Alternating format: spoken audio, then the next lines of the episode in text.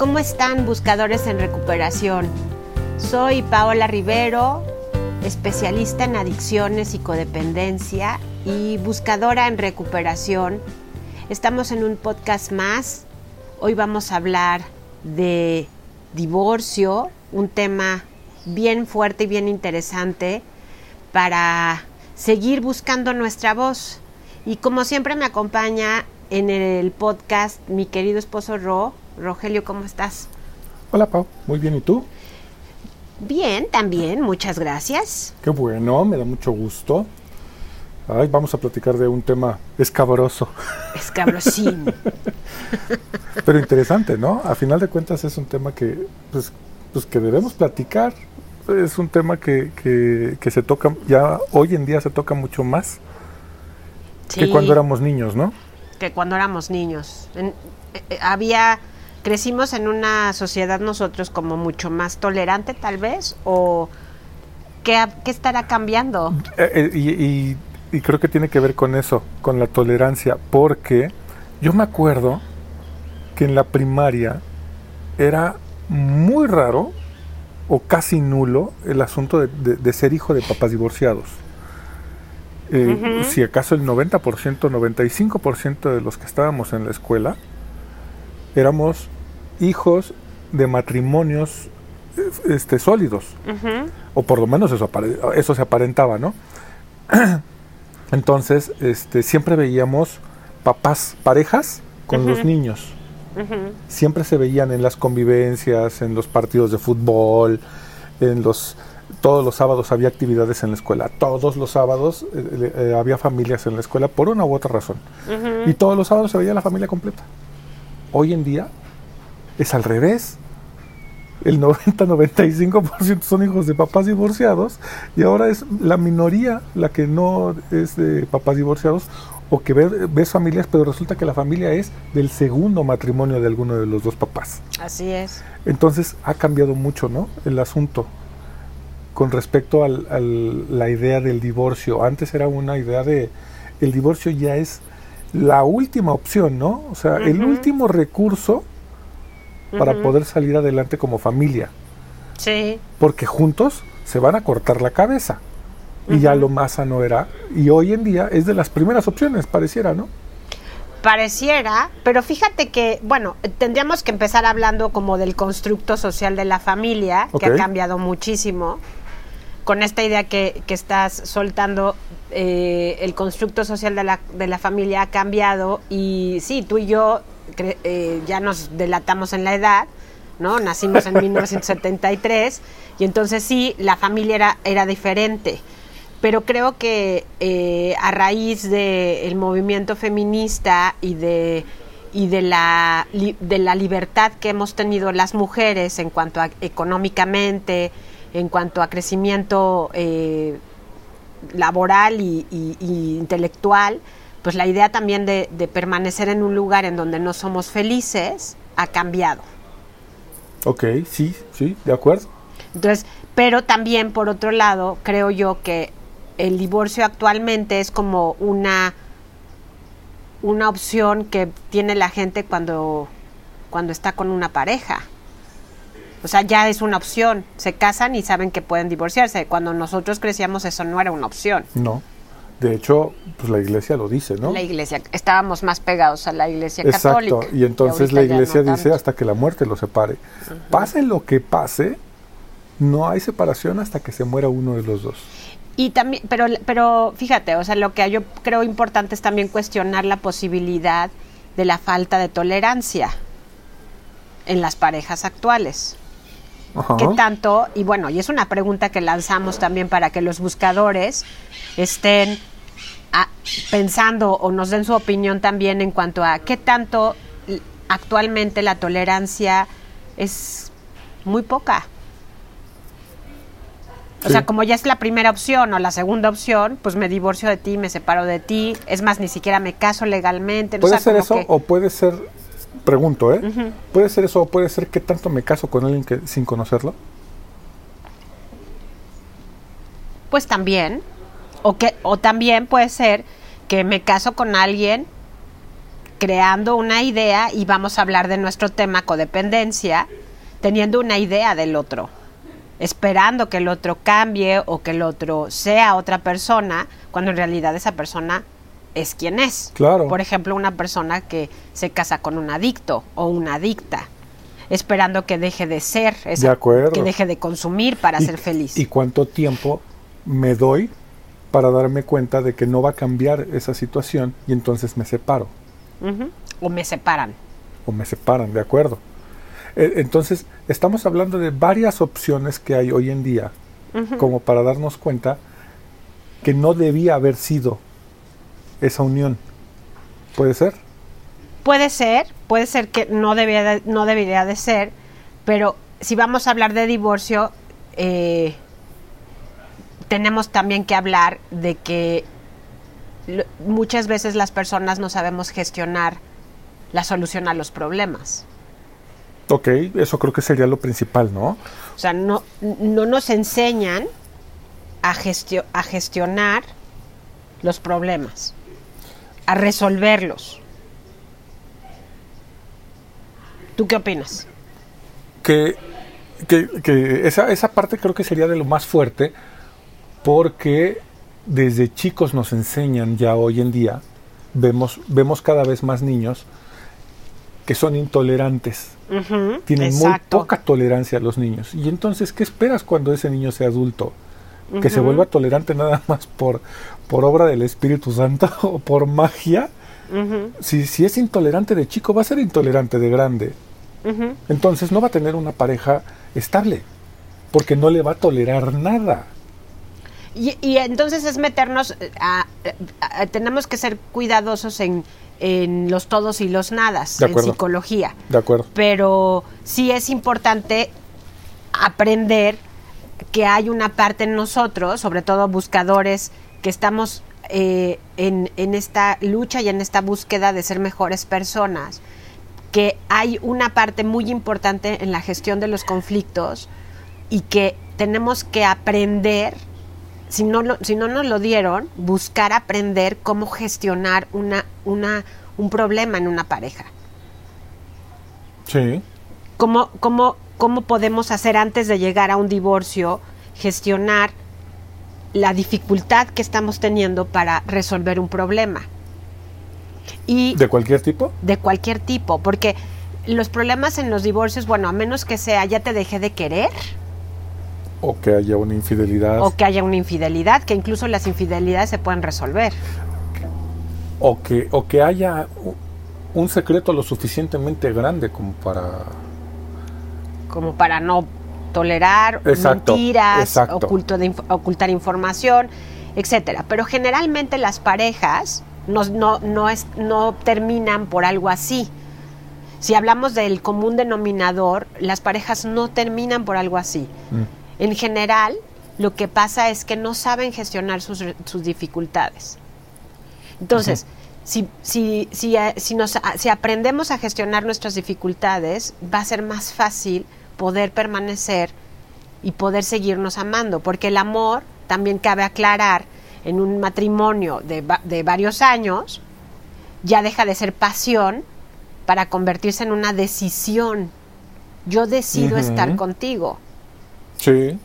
Y entonces esas decisiones se tienen que ir tomando conforme todo el tiempo, todos los días. Que ahí es donde viene la frase de nadie vive del amor, ¿no? Exactamente. O sea, no puedo solamente amarte porque la, la- la relación evoluciona a un punto en el que el amor, como dices, ya es una decisión y yo elegí quedarme contigo y esperando que tú hayas elegido lo mismo conmigo, ¿no? Exacto. Y ojo, ojo porque aquí voy a poner un señalamiento para todas las personas codependientes. Tú puedes elegir, pero puede ser que el otro no te elija, que el otro esté eligiendo la droga y todo lo que eso implica. Ok. Entonces, para poder estar en un matrimonio, tenemos que ser los dos eligiendo quedarnos y, y entendernos En un matrimonio sano. en un matrimonio sin droga. Sí. No, porque no hay sanos o enfermos. Ok, ok. Para mí no hay sanos y enfermos. Ok. Para mí hay personas que deciden entrarle a la lucha y hay quien decide no estar en la lucha. Bueno, yo me refería a sano, no en el, en el, Mm, en el sentido de la enfermedad, sano en el sentido de el- la, la sana convivencia. Así, convivir Sí, de sí, sí, manera... sí. Eh, O sea, la- una convivencia sana. O sea, sí, tienes razón, lo, lo- lo expresé mal. No es un matrimonio sano en el Mm. sentido de enfermedad del opuesto, sino un matrimonio sano en el sentido de que hacen bonita pareja, como decían los, los abuelos, ¿no? Ajá. Entonces, a eso me refería.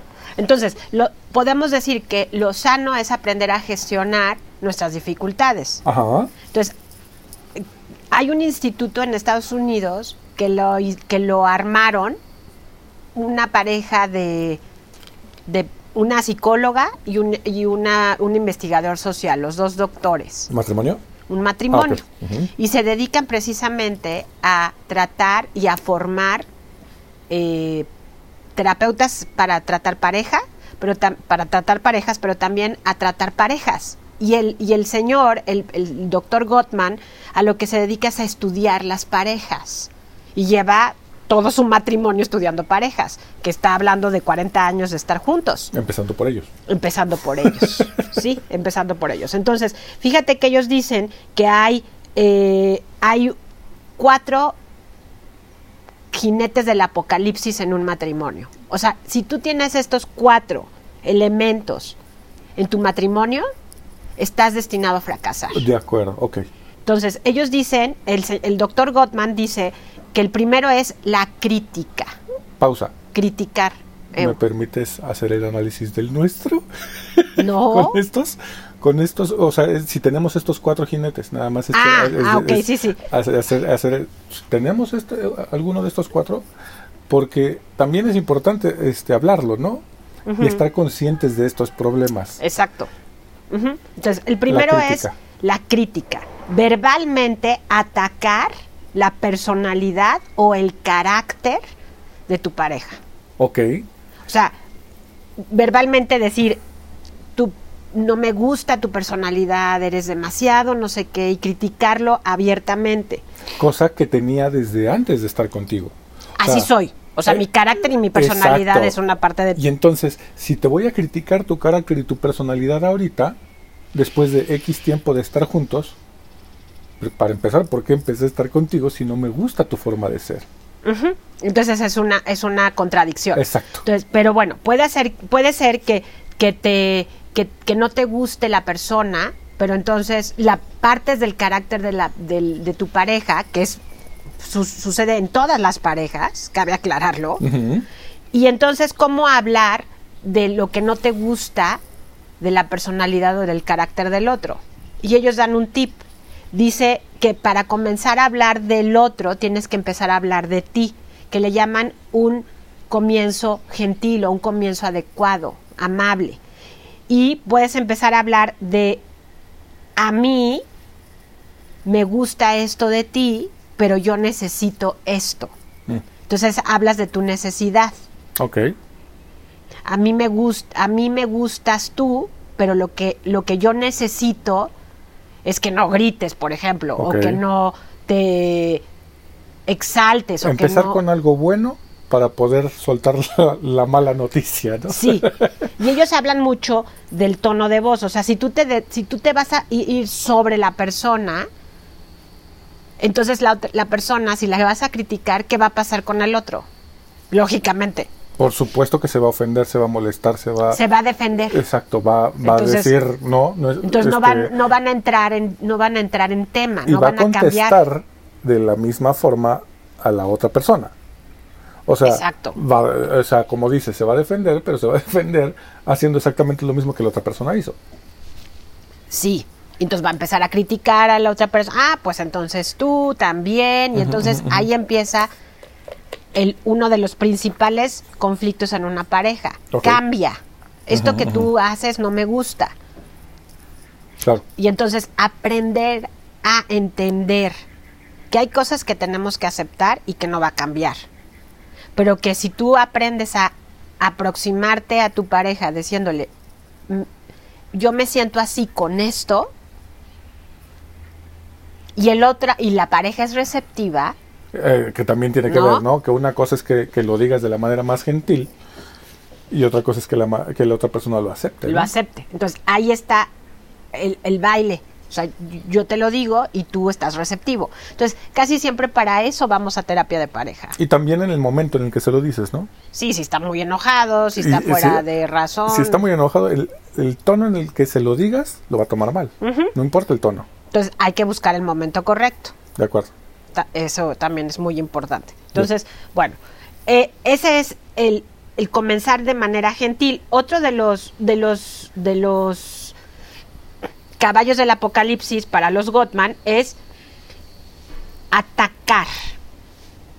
Atacar a la persona insultando, abusando o intentando eh, sobajar al otro, romper al otro. O sea, cuando estás muy enojado o muy enojada, ir en contra del otro y atacarlo para lastimarlo, con intención de lastimarlo. Entonces, ellos dicen que necesitas eh, entender y trabajar tus emociones para que puedas construir una cultura de, dicen ellos, una cultura apreciativa o de apreciar al otro.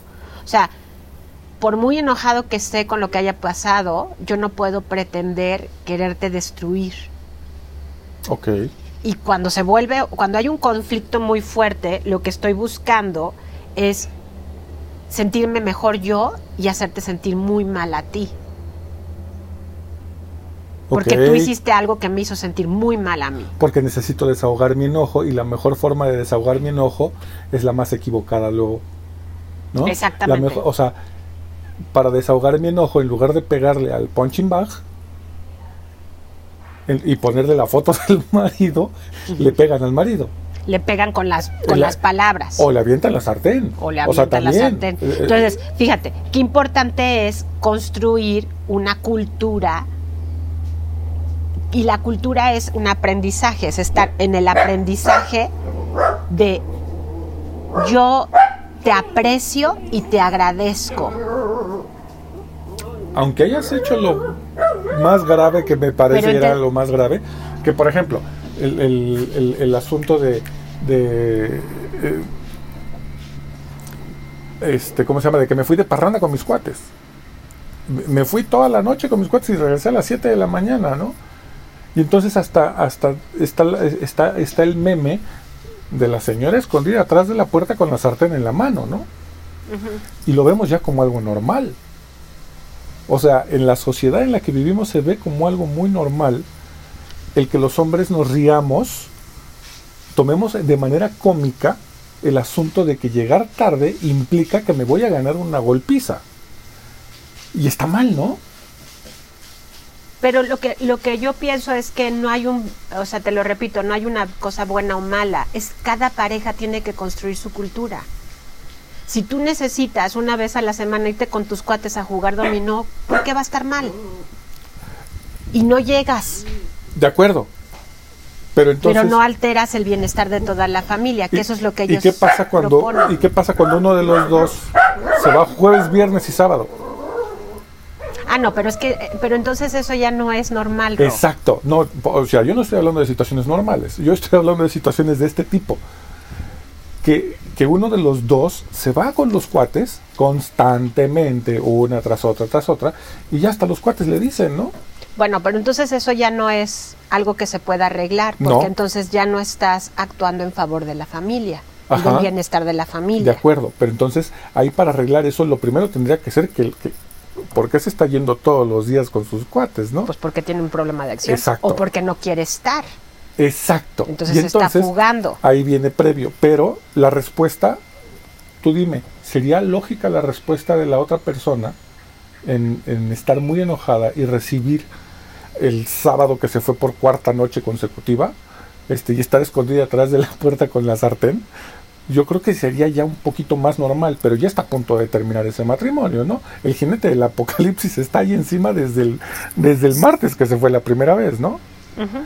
Entonces, el- eh, entonces estos, este tipo de acciones son de si, si él, como dices, si él necesita irse una vez a la semana con sus cuates a jugar dominó, para liberarse también de esa presión que hay de estar este, como encerrado, digamos, pues está bien. Una vez a la semana, pues no pasa nada, no le afecta absolutamente a nadie. El problema es cuando ya vienen cuatro noches seguidas y en las otras tres necesita dormir para descansar y agarrar pela para las siguientes cuatro, ¿no? Entonces ahí ya hay un problema. De entrada ya hay un problema. ¿Pero de quién es el problema? Del que se va. Sí. Y, pero también viene el por qué se va. ¿Es, es válida la pregunta? Sí. Y entonces, Y cuando la respondes, ok. Y estás buscando una solución, ¿no? Cuando la Estás respondes, buscando estás una buscando una solución. hablas con esta persona y esta Sí. persona no quiere esa solución. Entonces, el problema está más, arraigado, ¿no? Tienes un problema más profundo que simplemente el hecho de que se vaya cuatro noches a la semana, ¿no? Exactamente. O sea, las cuatro noches a la semana no, no- no es el problema. Exacto. El problema es que algo más y tienes que buscar qué más y aceptar ese, ese más. Puede ser que él ya no quiera, que él o ella ya no quiere estar. ¿Qué significa aceptar? Aceptar significa me quedo. No, no, a ver, no, no, no, espérame. No es pregunta. Para allá voy. Ah, o sea, sé. acepto que él o ella tienen un problema. ¿Cuál? Que tienen alcoholismo, que ya no quieren estar en el matrimonio. Que tienen, que son inmaduros y ya no pueden, que no pueden tener el bienestar común de la familia, de los niños, de todo, antes del de ellos propio, que eso es mucha inmadurez. Entonces acepto que eso está pasando. Ok, ah, más bien es aceptar que está, pasa- que está está, sucediendo pasando. eso. Ok, no necesito entonces- que se acepte la situación. No, no, no necesariamente. Acepto que está pasando. Y entonces, cuando yo ya acepto que está pasando e intento hablar con esta persona, con mi pareja, y mi pareja no acepta cambiar esto que está alterando el bienestar de todos, porque tiene que haber una aceptación de, al- de los dos. Cuando no hay cambio en una de las partes, entonces no hay manera. Y es ahí donde se entra en procesos de mucha codependencia, en querer, con- en querer convencer al otro que lo importante es algo que para el otro no es importante. Ok, o sea, que lo que es importante para uno no necesariamente es importante para el otro. Lo que es importante para uno puede ser mantener el matrimonio y lo que es importante para el otro es no estar en el matrimonio. O estar de la manera que quiere él estar, Mm, o ella estar, Ok, que es no estar. O sea, para ti puede ser que eso sea estar, y para mí puede ser que eso no sea estar. Si tú y yo no logramos tener un punto medio, y no te vas cuatro veces a la semana, te vas una, ¿de acuerdo? Entonces, tú no aceptas mi punto de estar en el matrimonio y yo no acepto tu punto de no estar en el matrimonio. Y entonces no llegamos a ningún lado. Y entonces no hay conciliación. De acuerdo. Y se vuelve más complicado. Porque... Y ahí es donde sí el divorcio es necesario. Exacto, pero ¿cuánto tiempo? Hay, hay- hay parejas en las que ese, ese, ese pedacito de plática que ayuda a mantener el matrimonio o a decidir el divorcio puede ser que la persona salga cuatro veces a la semana durante 55 semanas. Y hasta después Pero de la semana que, 55 pero es que hablan. fíjate, ahí es donde generalmente son las mujeres las que intentan convencer al otro de que, de que, de que, de que madure, por decirlo de alguna manera. Pero eh, el tema será cuánto tiempo cada persona está dispuesta a estar en, al- en un lugar en donde no Donde no hay algo sano, donde no hay algo donde bueno. no se va a resolver. Y lo sano es en el momento en que los dos se sientan a hablar y los dos hacen tres pasos para estar en medio, ni tú vas a cambiar completamente, ni yo voy a cambiar completamente. Tres Sí. pasos para llegar al, al- a la- al punto medio, entonces ahí sí hay posibilidades de, con- de conciliación. Cuando no hay conciliación es cuando los dos están parados en su postura o uno de los dos está parado en su postura y no hay manera de que el otro cambie. Entonces ahí se rompe el matrimonio. Claro. Y muchas veces el matrimonio se rompe, pero hasta después de mucho tiempo, ¿no? Pues sí. El Entonces, tiempo que sea necesario resulta- para, la- para las dos partes. Claro, y resulta que lo que pudo haber sido ah, un proceso de solución a tiempo, o sea, es- no es lo mismo detectar un cáncer en la etapa primera que descubrir un cáncer cuando ya estás casi en fase terminal, ¿no? Exactamente. No es lo mismo. Y entonces lo descubres en la primera etapa, hay forma de, de- de curártelo. Pero aquí ya no, en la, parte, en la parte en la que ya descubres el cáncer en fase terminal, ya no hay forma de curarlo. O sea, no hay quimios ni radiaciones que funcionen. Pues hay, hay, yo, yo siempre soy optimista y positiva en cuanto a curar, Ajá. en cuanto a cambiar, porque para mí, a lo que yo me dedico, es, es que hay casos terminales que, existe la posibilidad de que el cambio se dé, con mucho dolor, con mucho trabajo interior, con, mucha, con mucho empeño, con decisión, pero sí se salva. ¿Ok? Pero tú no puedes estar dependiendo de que el otro quiera, y ahí es donde viene la codependencia. De acuerdo. O sea, la codependencia sí, es siempre querer que el otro haga algo que el otro no está dispuesto a hacer Ok. y querer controlar la conducta del otro. Sí. Entonces, cuando eso no sucede, no hay no hay manera de que de que las cosas cambien. Ok. Suena, me suena. Ahora, déjame te digo los dos los dos los últimos dos para que podamos seguir, ¿no? Porque ya me desviaste la Bueno, pues tengo preguntas. ya me desviaste la idea, como Tengo siempre. dudas. Ahí está el matrimonio. Hasta el matrimonio. Este, la- el otro comportamiento, el otro, el otro eh, caballo del apocalipsis es que seas defensivo, que te victimices o que eh, culpes al otro, que te reserves siempre para estar culpando al otro. Y entonces yo me hago la víctima porque tú eres esta persona o porque tú haces todo esto, entonces es tu culpa. Nunca me responsabilizo de mis, de mis acciones. Entonces todo el tiempo me estoy defendiendo, defendiendo, defendiendo, defendiendo, defendiendo. O me hago la víctima, o te ataco, ¿no? O te culpo de todo, defendiendo para no, para no hacerme responsable. Ok. Entonces, si yo tom- tomo responsabilidad de mis acciones, entonces ya no me necesito defender. No. Entonces, si ya tomé responsabilidad de mis acciones, ya no, ya no me defiendo. Ok, sí, claro. Me estoy acordando el otro día que me, que me dijiste, ya te tomaste tu pastilla, este, la que me tengo que tomar todos los días, este, y, y yo te dije sí, y resulta que no me la había tomado. Entonces luego me preguntaste, ¿por qué no me dijiste? ¿Por qué? No, ¿por qué me dijiste que sí te la habías tomado si no te la habías tomado? Entonces, pues mi respuesta fue, mentí. Entonces dije, sí, claro, es, es algo súper simple. súper simple. Entonces, ¿por qué? Pues porque mentí. Y Pero ahí entonces- aceptaste tu Exacto, responsabilidad. exacto. Entonces, el asunto es, es tan fácil aceptar la responsabilidad, pero el asunto es que pensamos que, la, que el mentir, por, por decir en este caso, el mentir nos va a salvar. Ujú. Pero el aceptar la mentira fue lo que salvó la situación. Exactamente, exactamente. Pero fíjate, o sea, si yo acepto mi responsabilidad, o sea, si aceptas que Mentí. mentiste, y entonces ahí cambia la perspectiva inmediatamente. Porque Pues sí. entonces yo Ahora ya no qué le digo. Sí. Me, bueno, yo pude tener la, como los chistes de Pepito acá mexicanos, dos posibilidades. Me pude haber enojado o me reí, ¿no? Sí, Entonces, claro. pues, ¿qué? Pues al final de cuentas mentiste, pues ya, pues ¿qué hacemos, no? Ja, ja, Sí, ja, y nos y nos reímos. Entonces, fíjate, cuando yo acepto mi responsabilidad, soy capaz de pedir una disculpa si te ofendí, si te ataqué, si me puse víctima, y entonces se abre el espacio para el cambio y para la escucha activa, o sea, ¿qué está pasando? Pero si yo no acepto mi responsabilidad del todo el tiempo te estoy atacando, entonces no hay, no hay apertura y no hay cambio. Ok. Ok, ok, ok. El, ya se me, es que los tengo que leer y entonces ya ves, ya se me, este, se me perdió la, la imagencita que tengo. Y la siguiente, el último jinete es que te pongas detrás de una pared.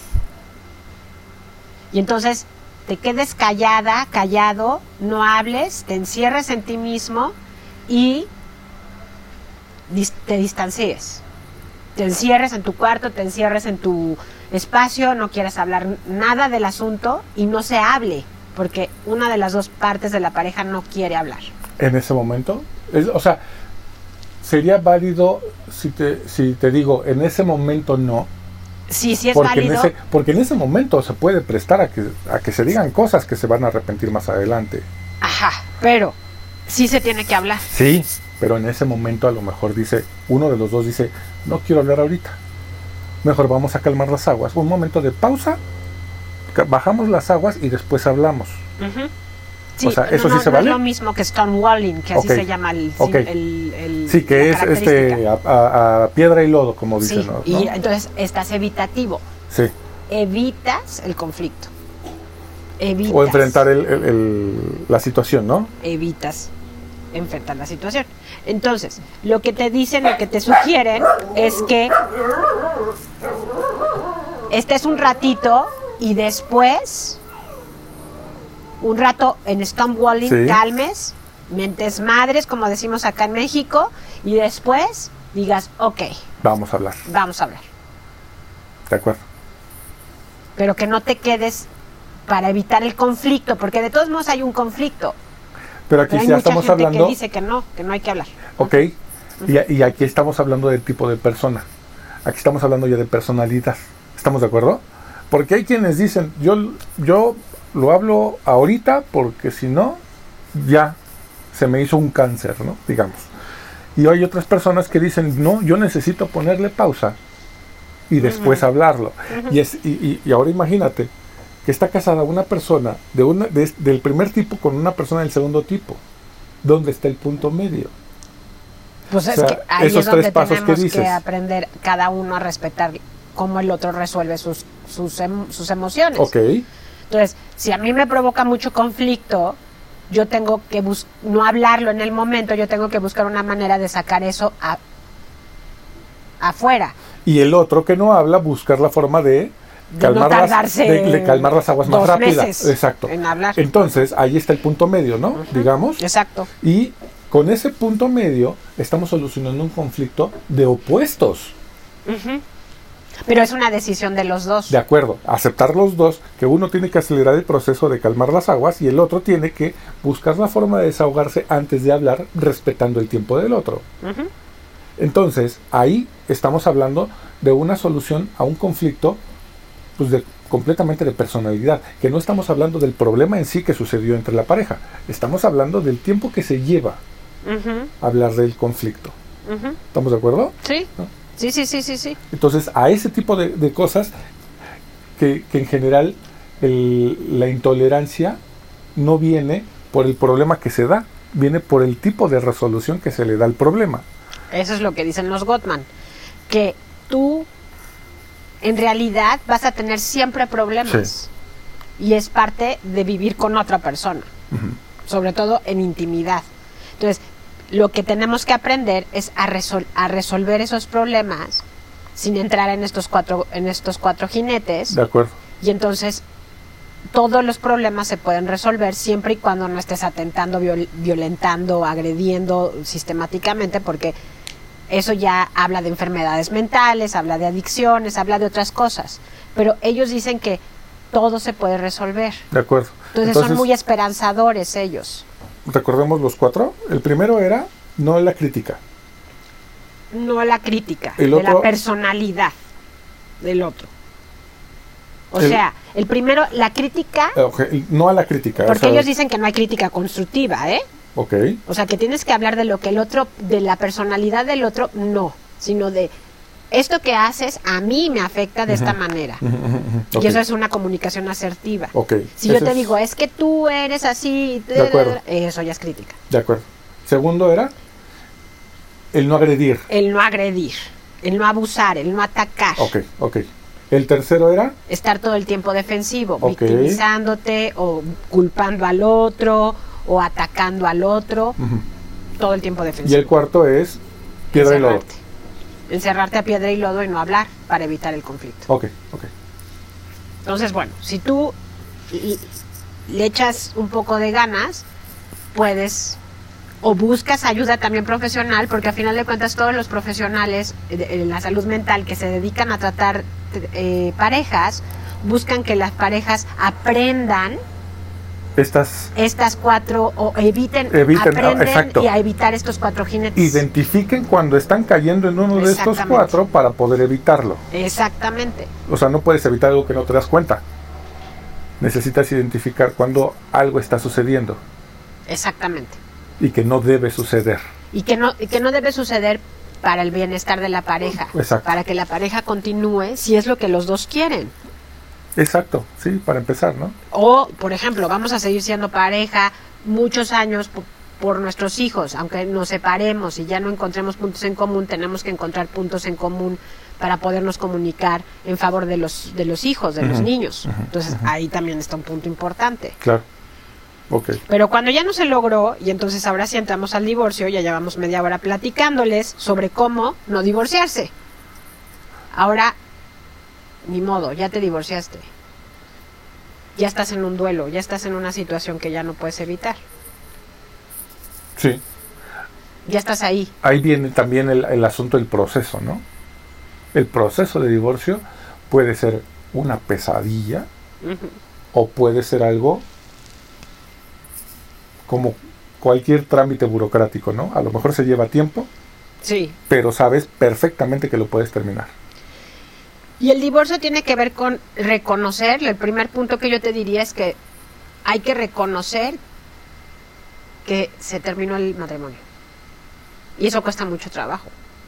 Sería como el primer paso de los 12 si es que existe. Exactamente. O sea, reconozco que se terminó ok. y lo tengo que aceptar. Porque muchas veces, aunque haya ya un papel firmado, se sigue, las personas siguen en el intento de recuperarlo de alguna manera, porque no aceptan que terminó, no reconocen que terminó. ¿Qué tanto es tú, eh, tú, tú que ves más este tipo de cosas? ¿Qué tanto es que decide una o decide la otra a diferencia de que decidan los dos? Tiene que ver con eso. O sea, si alguien más te decide la vida, No decide mismo. terminar, Sí, no es lo mismo que los dos decidan terminar. Por Exacto. supuesto. Como te- cualquier relación laboral inclusive, ¿no? O cuesta sea, trabajo, cuesta más trabajo cuando te corren que cuando Exacto. tú decides irte, ¿no? esa- y, y que cuando los do- las dos. dos partes dicen, ¿sabes qué? Pues no funcionamos este, trabajando juntos, mejor aquí la dejamos, ¿no? Es mucho más difícil aceptar o reconocer que ya se terminó cuando te decidieron la vida. Ok. Te cuesta más trabajo. Sí, definitivamente. sí. Entonces sí, tiene, sí hay una gran diferencia en cuando uno lo hace o cuando lo- el otro lo hace, ¿no? Y también el motivo por el que se hace. Sí, claro, los motivos son siempre importantes, pero hablamos de generalidades, o sea, no, Sí. no nos podemos meter a los motivos Uf. porque entonces nos No, hay, pasamos hay hablando de motivos. millones de motivos. Sí, claro. La el segundo punto que yo te diría es que seas paciente contigo mismo, sobre todo si eres hombre. A los hombres culturalmente no les enseñan a dolerse mucho tiempo. Entonces, Sí, el dolor o el duelo toma tiempo. Entonces tienes que pasar por el proceso del dolor y muchas veces no, no, como no nos enseñan y tampoco les enseñan a los hombres a comunicar el dolor. Entonces ahí es donde está lo difícil. No comunicas el dolor y no buscas tampoco reach out, como dicen en inglés, entonces no sales de ti mismo y te quedas ahí mucho rato contigo mismo, aparentando estar bien, sobreviviendo a tu dolor sin hablarlo. Y entonces eh, viene la canción, ¿no? Tomo para no enamorarme y me enamoro para no tomar. Y entonces saltan a una relación muy rápidamente a otra relación para no sentir dolor, pero nunca elaboraron bien el duelo de su de su este de, de- de la pareja. Es que estás rozando el micrófono con tu con tu playera. Ah. Entonces, eso es algo que muchas veces se hace evitativo. Va saltando de pareja en pareja, en pareja, en pareja, Claro. sin elaborar el dolor. Y por lo tanto la siguiente pareja pues tampoco está sintiendo, ¿no? O sea, ni, ni siquiera... eh, o sea, Como que la siguiente pareja no está sintiendo. o sea, no, tú no estás Ah. sintiendo por la siguiente pareja, porque la siguiente pareja la estás usando para tapar el dolor del anterior. Y es el un clavo, no saca otro no clavo. saca otro clavo. Eso es un hecho. Pero hay muchos hombres que no se tienen paciencia. No, no saben estar en el dolor, en el duelo, en el proceso de duelo, y entonces lo evitan, pues rápidamente con una emoción fuerte que es otra pareja, el enamoramiento y acaban a los al año ya uh, ya no me gustó y otra y otra. Al año, ya te estás yendo mucho. A los seis meses. Bien, quise ser optimista. Fíjate, otra cosa es que cuando estás en duelo no te aísles. O sea, hay momentos en donde quieres estar solo, pero la sugerencia es busca una red de apoyo. Busca cuates, busca amigas, amigos que te, que, que te escuchen, aunque ya se, aunque pienses, no, pues cómo les voy a platicar, no, qué les va a interesar. Pero o- está bien platicarlo entonces. Claro, está muy bien platicado. Porque hoy en día no se platica mucho de eso. O sea, estamos, estamos viendo cómo relaciones terminan y lo peor que puedes hacer es preguntarle de la, de- De la de- ex. la- de la ex o Bueno, ex. piensas que eso es lo peor. Y también te dicen, también te lo dicen, no le preguntes porque, porque se va a enojar por la pregunta. Cuando en realidad es lo más o lo vas a sano. mortificar. Ajá. Cuando en realidad es lo más sano. Sí, Ok. Fíjate, puede ser que le digas a una persona que está en un divorcio, este, no le di- preguntes por cómo te sientes o cómo, y mucho menos si eres hombre, pero sí le puedes decir, oye, yo sé que el divorcio es difícil, aquí estoy si quieres hablar conmigo, lo entiendo. O, amigo, ¿cómo andas? No, o sea, muchas veces los mismos hombres no, no se hablan, no, No. no se dicen No. se invitan a tomar un taco para que no estén solos o se invitan por una chela para no para alivianarlo, pero no hablan No. de lo que está pasando. Porque no nos enseñaron. Bueno, por lo menos a nuestra generación. No, sí, yo creo que no siguen sin sin ser así muchos, ¿no? Sí, creo que sí. Entonces, la, la idea es este no, no forzar la cosa, ¿no? Pero, pero sí, oye, aquí ando, para lo que necesites. Si lo necesitas hablar, este platicamos. Sí, claro. y pues se necesita aprender a estar con alguien que está en dolor, ¿no? También, o sea, el dolor Aprender a implica, escucharlo, ¿no? a- a- el dolor implica que el otro llore, que el otro se sienta triste, que, y es muchas veces esas emociones no son aceptadas. No están chillón. bien, no están bien vistas. No sea chillón. Exactamente. Entonces ahí es donde, bueno, pues el divorcio también puede ser un, un espacio de resiliencia, ¿no? Para ap- aprender a hacer cosas que, que no sabes hacer. De acuerdo. Y luego está la otra parte en donde tienes que practicar el autocuidado. Y lo estoy dirigiendo mucho a los hombres porque, porque estás tú aquí. Y entonces podemos platicar lo que los hombres no hacen, no se cuidan. ¿En qué sentido? comer bien, dormir bien, no trabajar demasiado. Pero eso es de siempre, ¿no? Sí, y cuando están solos, o sea, cuando su familia ya no está, casi siempre los hombres están en, en el, en el, Encerrados. en el beat de la familia, o sea, los niños, la esposa, les dan de desayunar porque todos desayunan, meriendan porque todos meriendan, se acuestan a cierta hora porque todos se acuestan a esa hora. Cuando no hay familia. Cuando ya no hay familia, el autocuidado se vuelve algo que no, que no está en la, en la cabeza de, de- de los, de las personas divorciadas, de muchas personas divorciadas. Casi siempre las mujeres nos quedamos con los niños, entonces a fuerza estamos ahí como un poco Manteniendo, ese manteniendo ritmo. el ritmo por los chicos, aunque sí también el autocuidado se descuidan por el dolor, o sea, dejan de comer, este, no duermen bien, Sí. eh, o comen muchísimo, se descuidan. Entonces hay que tener en cuenta que te tienes que cuidar a ti mismo, o sea, que estar en el autocuidado te va a hacer sentir mejor. Si dejas de comer, si tienes privación de sueño, si trabajas demasiado, vas a aumentar la, emo- la, la sensación de, de, pues de incomodidad. Entonces, Claro. para estar más tranquilo te tienes que cuidar. Que a final de cuentas, eh, el- el- en una situación en la que ya no está tu pareja, tienes que ser resiliente. ¿no? Escuchen el capítulo de resiliencia. El, el- El podcast. sí, el podcast de resiliencia. Y dentro de esa resiliencia, tiene que ver que tu rutina la puedes mantener de la manera más positiva. Porque no estás hablando, por, por ejemplo, lo que decías ahorita, normalmente la mayoría de las mujeres son las que se quedan con los niños. Este, en ese sentido, tienen que salir adelante también por los niños. Y el hombre tiene que salir adelante por los mismos niños. Sí. Porque tiene que, de- tiene que ver por ellos, aunque no esté con ellos. Y es ahí donde de repente, ¿no? O sea, como, ay, qué rico, ya me liberé. Ya me liberé, Y, y ahí es donde yo, yo pongo un punto, ¿no? O sea, no te liberes, porque no te conviene liberarte. no, No vivas la vida loca, ¿no? No apuestes, no bebas, no tengas sexo desmedido, ¿no? O sea, como que, ah, sí, ya nos liberamos, y, sino porque no estás elaborando un duelo, no estás elaborando una pérdida, nada más te, te deshaces de... Vamos, y como dices, esa mujer, siendo la mamá de tus hijos, va a seguir siendo la mamá de tus hijos y vas a seguir teniendo una relación con ella toda la vida de tus hijos, Sí, por lo menos. Entonces, pues qué mejor que de la manera más sana, ¿no? haciéndote responsable de ti. ¿no? Y haciéndote responsable de, ten- de tus hijos también, Sí. siempre. Sí, sí. Sí, de acuerdo. Y, y- y, O sea, no porque acabe mal contigo quiere decir que tenga que acabar con mis hijos también. claro, y ahí viene el pleito.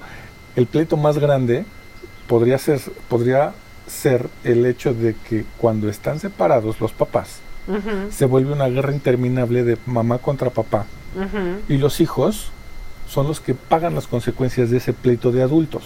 Exacto. Porque lo primero que hacen los hijos, y que me tocó muchos años ver eso, fue que los hijos comen palomitas mientras el- los papás se desgreñan, cosa que no hacían cuando, estaba, cuando vivían juntos. Exacto. O sea, cuando vivían juntos, por lo menos era una cuestión civilizada. Ahora que ya no viven juntos, bueno, se tiran hasta con la cubeta y los hijos son los que dicen, ah, pues yo como palomitas y veo quién perdió para que al que ganó, por culpa, le saco lo que yo quiera. Sí, y también, pero eso es una parte, pero hay muchos, la mayoría de los chicos que viven este tipo de situaciones cuando sus padres se divorcian también sufren muchísimo. Sí, sí, sí, de acuerdo. ¿no? O sea, Porque no les gusta ver que sus papás peleen. Pero llega un Y punto. porque tienen que escoger bando.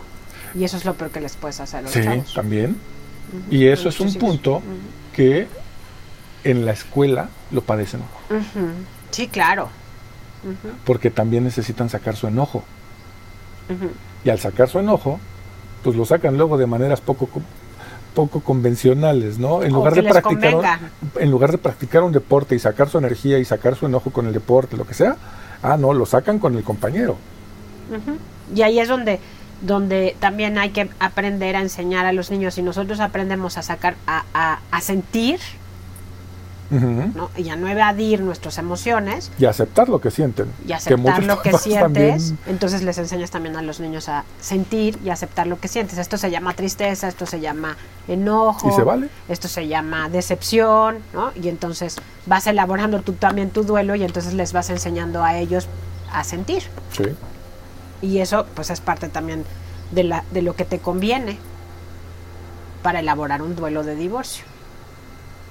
Y estar mejor con El duelo de divorcio es diferente cuando hay hijos que cuando no los hay. Sí, definitivamente sí, porque los hijos te mantienen unida a la persona la- con la que ya no, ya no vas a estar. Sí son el punto de unión, ¿no? Son el punto de unión.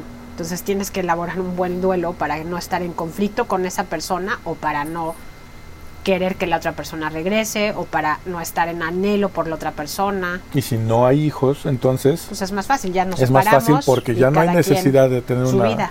Sí. Que hoy en día creo que hay más hay, hay más, no sé, tú sabrás mejor que yo, hay más divorcios sin hijos. Porque hay cada vez más matrimonios jóvenes que se divorcian. Que no O sea, llegan a tener hijos. Exacto, que, que, que se divorcian al, al poco tiempo. Por lo tanto, no dieron tiempo para que hubiera hijos y entonces, pues, hay, una separa- hay cada vez más separaciones de ese tipo, ¿será? Sí, hay, hay cada vez más separaciones de, de gente muy joven, pero también hay cada vez más divorciados que se vuelven a casar como se divorcian tan jóvenes y ahí ya tienen hijos. Sí, que tienen su segundo, que, que tienen hijos, pero con su segundo matrimonio porque ya aprendieron del primero. ¿Puede ser? Aprendieron, ojalá. En teoría. en teoría. Fíjate, hay otra, hay otra idea también que es dirigido más a los varones, que, que aprendas a ver más allá de tu enojo. O sea, generalmente la emoción principal en los varones es el enojo. Entonces, si tú aprendes a ver más allá del enojo, vas a poder elaborar la tristeza, la decepción, eh, vas a poder agradecer los momentos, o sea, elaborar un duelo. Pero si tú solamente te quedas en el enojo, solamente vas a ver lo malo. Sí. Y entonces no vas a poder eh, estar mejor, elaborarlo. O sea, si te quedas enojado con la pareja o la expareja, pues va a ser tu enemiga. Sí. Sí, y eso se da más en hombres entonces. Se da mucho más en hombres. ¿Con hijos o sin hijos? Y de la misma Indistinto. manera. De la misma manera. Ok.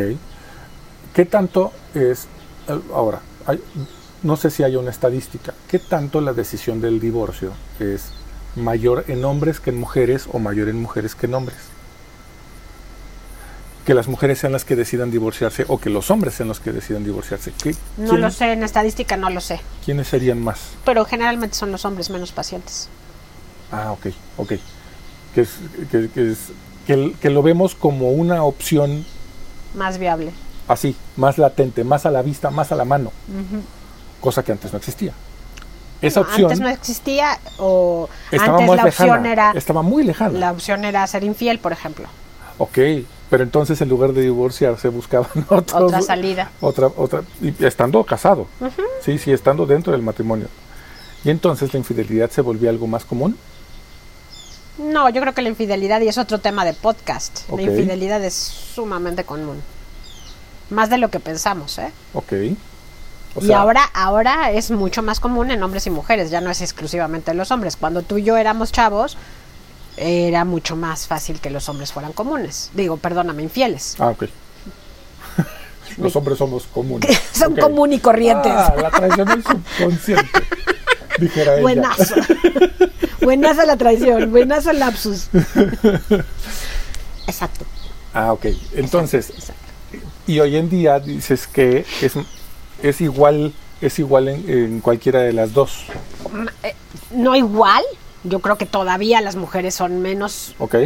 se atreven menos a ser infieles, pero ya se dan más permiso. Ok. Ok. Ese puede ser un buen tema. Es un gran tema. Hablemoslo después. No entremos en él. Vamos No a acabar de, está de bien, hablar de divorcio. está bien, está bien. Fíjate, hay otra idea que a mí me gusta mucho, que es no te quedes demasiado tiempo o demasiadas horas al día, ya que haya pasado dos, tres meses en el dolor. O sea, date un tiempo, sí, de, Duelo. de duelo, ¿no? De dolerte en el día, pero no pases todo el día en ello o no, como más de hombres, más de varones, es no evites el dolor. O sea, date un tiempo en el día, en los primeros meses de tu, de tu divorcio, de dolerte. Di, este momento va a ser para esto. Incluso te lo tienes que proponer, ¿ok? Que, senti- que se siente. Para que lo elabores, para que lo saques, 30 minutitos, 20 minutitos, etcétera, de llorar, de decir extraño, de, de ponerte música de córtate la vena y luego pues se pasa. Eh, ¿Y se puede? O sea, ¿es como encendido y apagado?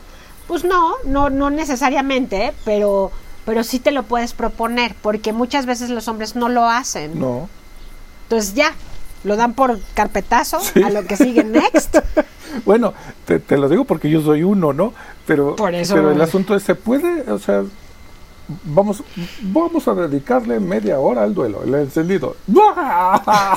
Apagado, listo, lo que sigue. Creo que no, se puede. Pero bueno, date, sí, date un tiempito. O sea, no porque, o sea, no por un concepto de que eso no, eso, eso los hombres no lo hacemos, sino porque como personas, como seres humanos, puede ser muy, com- muy complicado hacer eso, ¿no? O sea, no se necesita un aprendizaje a hacer eso, a dedicarle tiempo. O sea, es, no es como ver una obra de arte, vamos. No, pero sí te puedes, sí puedes tomarte un tiempo o destinar un tiempo en el día para decir, ok, ¿cómo estuvo mi día? ¿Cómo me sentí? Eso sí, sí, eso sí. reconozco cómo estuvo, reconozco la soledad que estoy viviendo ahorita, reconozco que Eso esta es mi nueva vida viable. y este, a lo mejor lo dije muy abrupto, pero que dije, ah, caray, ¿cómo le hago para encender y apagar? Sí, este, bueno, vamos, ¿cómo le hago para encender? Ajá. Porque además es encender algo que no sé hacer. No, entonces es, tienes razón, entonces es como reconócelo. Reconoce Ajá, ajá, que ajá. pasa 30 minutos contigo Ok, sin estar con el celular, sin la computadora, sin el PlayStation, sin Sí, las sí. cosas que te sí, distraigan, como para decir, ok, es- aquí estoy. de acuerdo. De acuerdo, así sí, sí me suena más viable. Otra, no otro punto que, que es importante es que eh, la culpa, o sea, estar culpando al otro y estarte culpando a ti en un principio del duelo es normal, pero continuar en ello por muchos meses te hace daño. No, es... Entonces, la culpa, cuando se termina una relación es de ambos, yo tengo que hacerme responsable de lo que a mí me tocó y entender que el otro o la otra persona no pudo y sí es culpable o no quiso cambiar, ¿no? Que es lo que hablábamos, no se quiso llegar en medio, caminar dos pasos, no le interesó, no pudo, no quiso y, y bueno, dejar de culpar. Ok, Y otro, eh, otro punto importante es que sepas y decidas seguir se- formando parte de la vida de tus hijos, si es que tienes hijos. sí, sí. ¿no? o sea, sí. no lo quiero dejar pasar así nada más, sino eh, decide ser parte de la vida de tus hijos. Aunque tu ex, tu exmujer ya tenga otra pareja, o aunque tu exmujer le caigas gordísimo, o aunque tu exmujer te culpe de cosas, o tú a ella, busca ayuda si es muy difícil para ti, pero decide formar parte de la vida de tus hijos. Sí. Eso, eso es muy, muy importante. Y eso, pues, sería la, eh, sería la base, ¿no? De una buena relación después de... Si hay niños, sí. Si hay niños, sí. Sí, si no hay niños, a lo mejor son socios, ¿no? A lo mejor cuando estaban casados armaron un negocio y el negocio sigue después de que están divorciados, pues van a seguir siendo socios mientras dure la empresa. Es lo mismo con los hijos, van a seguir siendo los papás de los hijos mientras los hijos vivan. Sí. Entonces, eh, eh, lo más sano es tener una buena relación con alguien con quien estás relacionado. O sea, eh, aunque no quieras, tienes un negocio, tienes un hijo. O sea, Y muchas veces lo que, lo que muchos hombres hacen es ausentarse. sí, Pagan su pensión, ¿no? Este, eh, los ven cada 15 días, pero en realidad no forman parte de la vida de sus hijos. mm, Entonces, sí, eh, la decisión de formar parte de la vida de los, de los niños es no nada más por los niños, sino también por ti, ujú, ya, para el papá. sí, claro. Y una parte muy importante es que decidas si estás teniendo dificultades para elaborar el duelo, es decir, y lo voy a decir con todas, con todas las letras, si estás teniendo ideaciones suicidas, o ya no te puedes levantar de la cama, o ya no puedes este funcionar, estás demasiado distraído, demasiado ansioso, estás perdiendo demasiadas cosas, busca ayuda profesional. Ok, sí. Bueno, que la, que la idea sería buscar ayuda profesional desde el momento en que ya se decidió, ¿no? Sí, es lo más indicado, pero para los hombres en general es muy difícil buscar ayuda. Bueno, es que no nos, no nos enseñaron a sentir, no nos enseñaron a procesar, no nos enseñaron nada de eso. Bueno, y también la cultura de la terapia en nuestro país es muy pequeña. Es pequeña y es cara. Exacto. Y entonces el asunto es, ¿de verdad? o sea, tengo que aprender esta, estas técnicas de estar conmigo, pero ¿por qué si me ha funcionado no estar conmigo durante muchos años? Bueno, Es- es- Sí. Vamos, es una... es ha un- funcionado, claro. eh, ¿Por qué tengo que hacer algo? O sea, ¿por qué me conviene hacer algo con lo que no he vivido y he vivido? O sea, no he vivido este, con la terapia y sin embargo he podido vivir. Sin, la- sin, sin el pensar el, la terapia me va a ayudar a vivir mejor. No hay una cultura de, de que la terapia tiene, eh, este, necesariamente es ayuda. No tenemos esa cultura como, como personas. Bueno, yo creo que cada vez más, ¿eh? Eh, Esperemos que cada vez más. O sea, esto que estamos haciendo es una especie de ayuda. Estamos ayudando, tratando de ayudar a alguien, alguien que, que se siente identificado con lo que estamos platicando y que diga, ok, voy a tomarlo en cuenta como para yo como hombre, O sea, como hombre, escuchar esto y de- por lo menos decir, ok, me tengo que sentar media hora conmigo mismo y preguntarme y contestarme. No lo hacemos. Y hay muchos que no lo hemos hecho nunca. Yo me incluyo. Entonces, creo que sería un buen ejercicio. Exacto. O sea, es que también es como la propuesta de buscar tu voz es precisamente esa. O sea, es si estás viviendo un momento tan difícil, obtén algo de ese momento. Aprende algo de ese momento. Sí. Y una de las partes que hay que aprender cuando estamos pasando por un momento tan difícil como un divorcio es necesito encontrar, porque se cuestionan muchas cosas cuando nos divorciamos. Nos cuestionamos muchas cosas de nosotros mismos cuando nos divorciamos. Y si hay un interlocutor inteligente y preparado, que es el terapeuta o la terapeuta, puedes aprender de ti muchas cosas. Puedes conocerte a ti misma, a ti mismo, a partir de un divorcio. Y Y entonces algo que es, fue tan malo y tan difícil se convierte en algo muy bueno para ti, algo de aprendizaje. porque aprendiste. Ajá. Aprendiste a estar contigo, aprendiste en dónde te equivocas, aprendiste qué es lo que no, lo que, lo que, lo que provocó el divorcio, ¿no? No te quedaste en el limbo. Pero si las personas no tomamos en serio las, las emociones y lo que nos está pasando, pues vamos por la vida dañando y viviendo dañándonos. y, da- y viviendo muy mal. Que, el- que la propuesta es vive mejor.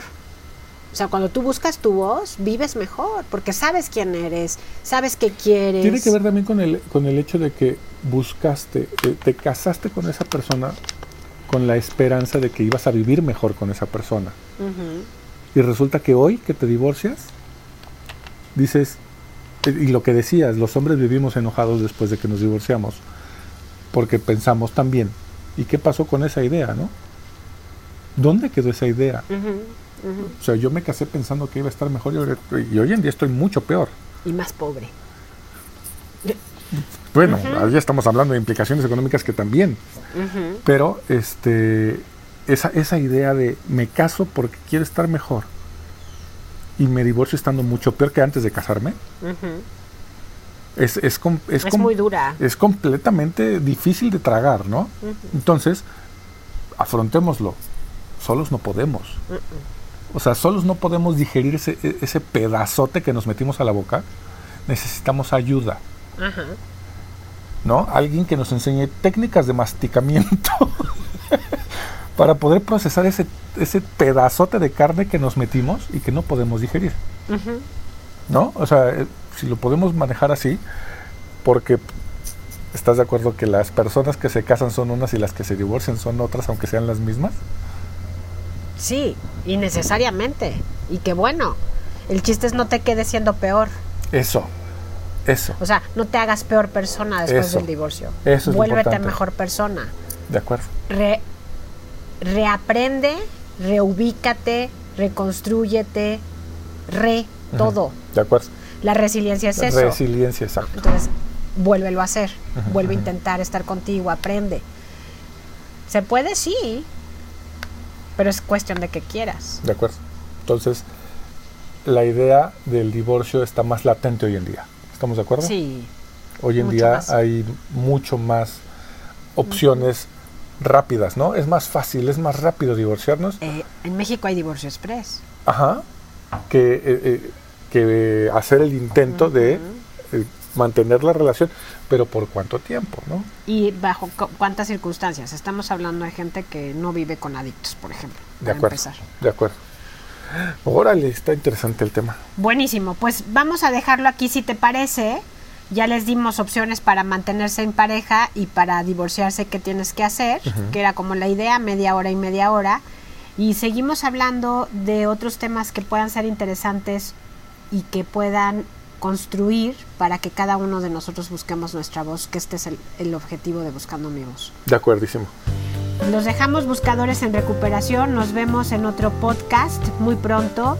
Les dejamos un abrazo y que tengan excelente semana.